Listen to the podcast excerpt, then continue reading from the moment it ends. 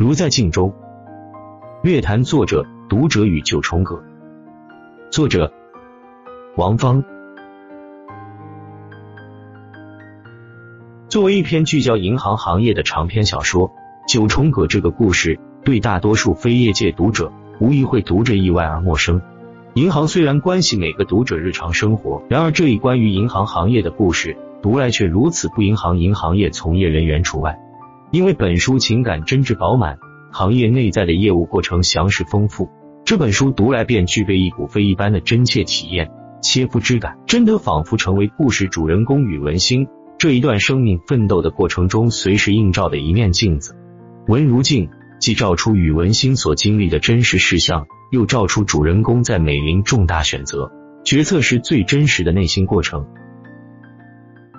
看这面镜子里，从二十八岁。开启女行长生涯主人公的奋进思行，一个置身改革开放这一全球视野间，接触独一无二特殊历史时期的人，一端记着国家核心主力机构基层银行行长的职能，一端关系市场经济生命线企业的命运浮沉。这个人，这个宇文星，这个女行长，这个主人公，已经天然具备大时代聚光灯下文学上典型人物之意义。尤其当这个人物性格中积极。进取、不畏艰难、勇往直前的生命自觉，成就与时代之音、与国家命运同向同行的合奏曲。九重葛在这个维度上，对市场经济时代、对引起生态圈的微观世界、对多变黑白人性的镜像关照，就显出独特的、不可替代的沉甸甸的分量。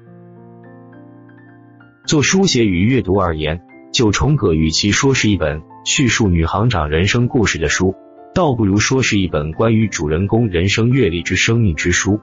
首先，能把这本书读出孜孜以求的读者，应当不是渴求风花雪月浪漫文学的人类，因为本书聚焦银行与企业深度镜像，绝对专业的行业背景，已然无关乎清清浅浅的浪漫。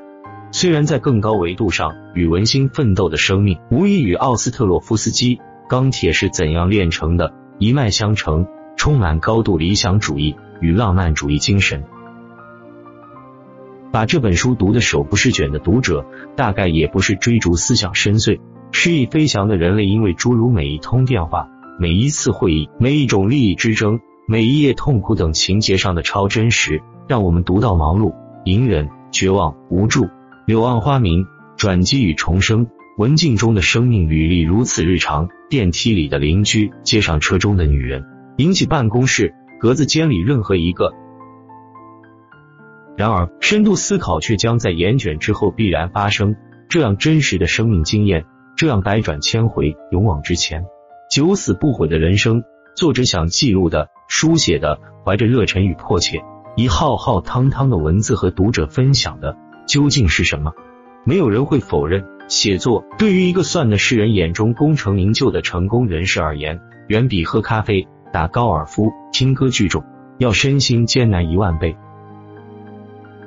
当然，能把这本书读到严卷深思的读者，自然绝非期待从阅读中收获多么灿烂的文字、多么美丽的行句、多么深厚的学识等名著享受，因为这亦非作者本意。作者梁子一只是朴素的、执着的、迫切的，我经历，我生命，我记录，从百亿级钢铁企业。到新兴互联网企业，从总分支行制度人士沉浮细微处，到职场同事团队成长友谊背叛极尽真实。作者将这一段的谙熟、深感过、思考过的生活，以不辜负、不背叛、不转身、不违心的姿态，以文字记录、表达、传达，在故事中、小说里，投之以生命热忱倾注，建立成熟工业。那么这本书。适合与期待这样的读者。如果你在市场经济蓬勃发展大时代的海洋奋力游着，以希望获得生命前行的正能量指引，而且你怀着对文学力量的本能信任，于是你可以寄望于此。在书中窥取一个勤奋正直的基层银行行长生命成长之路、待人处事之术与道，对美人美事时的最终选择，你会欣然，会释然，会省去许多人生十字路口时纠结时间。这是这本书作者生命智慧所能赋予你的能量加持。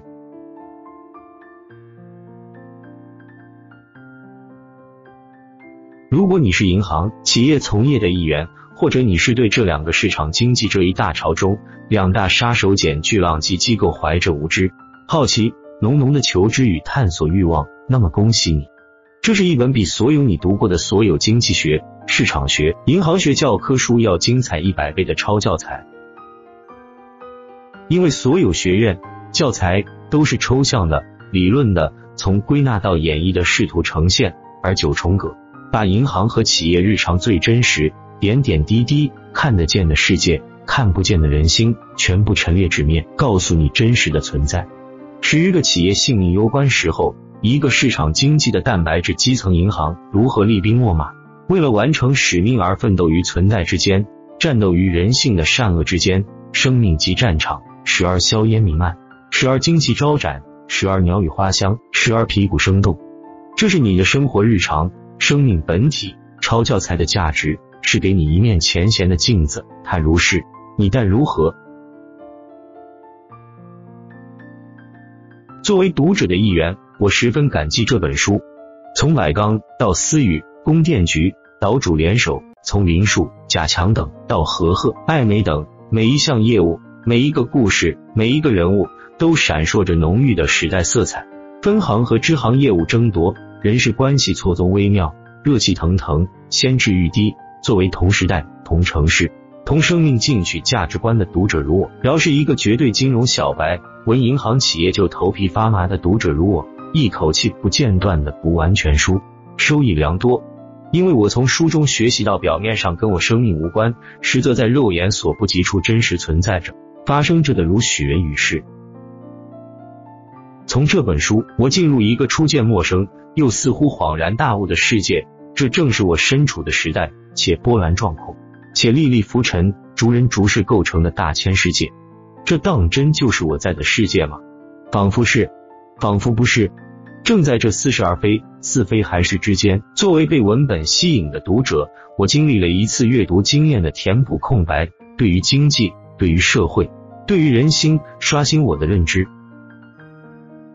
对于一个在当下现代都市生存的人类之一。一个对世界真相孜孜以求的生命，这本书就因其独特的背景和叙述特质，某种意义上变得如此不可或缺，或者弥补认知缺陷，或者启迪意义在轻见或未见之生命处，让你从形而下的日常中跳脱出来。想想宇文新发的短信，宇文新在行政会议上求说法，宇文新在黄石公园对暧昧不离不弃，宇文新大病一场，宇文新对女儿、对母亲的点点滴滴。宇文新是我，缘何是我？宇文新非我，缘何非我？好小说，好的文学作品，典型人物塑造的意义正在于此。推己及人，推人及己，从阅读人物命运中，从共鸣与关照中获得自己生命的能量。为一部灌注作者生命真诚的作品提意见，在我心里不仅是个不正确、不礼貌的行为。余我有些不情愿，因为梁子一就是梁子一，宇文星就是宇文星，正是因为他们独特的、不可替代的生命履历和行文风格，决定了作品本身独特的价值和意义。九重葛这本书作为小说故事的酣畅淋漓和刀光剑影，某种意义上是需要行业经验、人生阅历浸润者方能体会。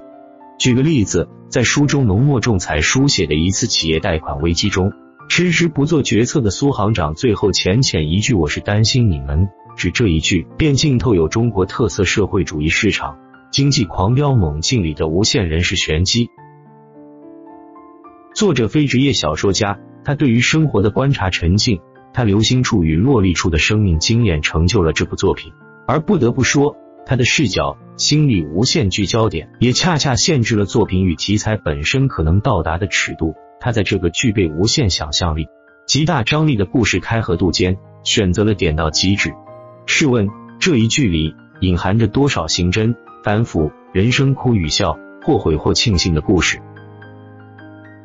然后，作者是以文学无论诚实的读者选择将其定义为写实体小说，亦或评论家讨论这个虚构故事与非虚构文本如此相类。作为一个真诚的作者，对这个在心中回旋良久。呼之欲出的题材、故事、主人公，作者重在坦诚自己所思所想，却非结构故事、不成文采。在这个意义上，再高明的评论家也难言指导。只能说，在这部作品的根基上开展再度创作，比如一部专业度精深、高潮迭起的银行业属性电视连续剧的再创作，比如说从人物群像、性格更鲜明饱满的角度递进、深入。林树成的故事、苏行长的故事、贾强的故事、艾梅的故事等等，每个人的故事都从不同角度折射着这个时代。如果说九重葛成功描写出了宇文新这一道光，作为更广阔的读者更期待的是每个人物都成一道光的发展和深化，在众多光束的路里映射下，这个非为我的。为宇文星而存在的文学的世界，便会越发闪耀出大千世界更加迷人的色泽与气息。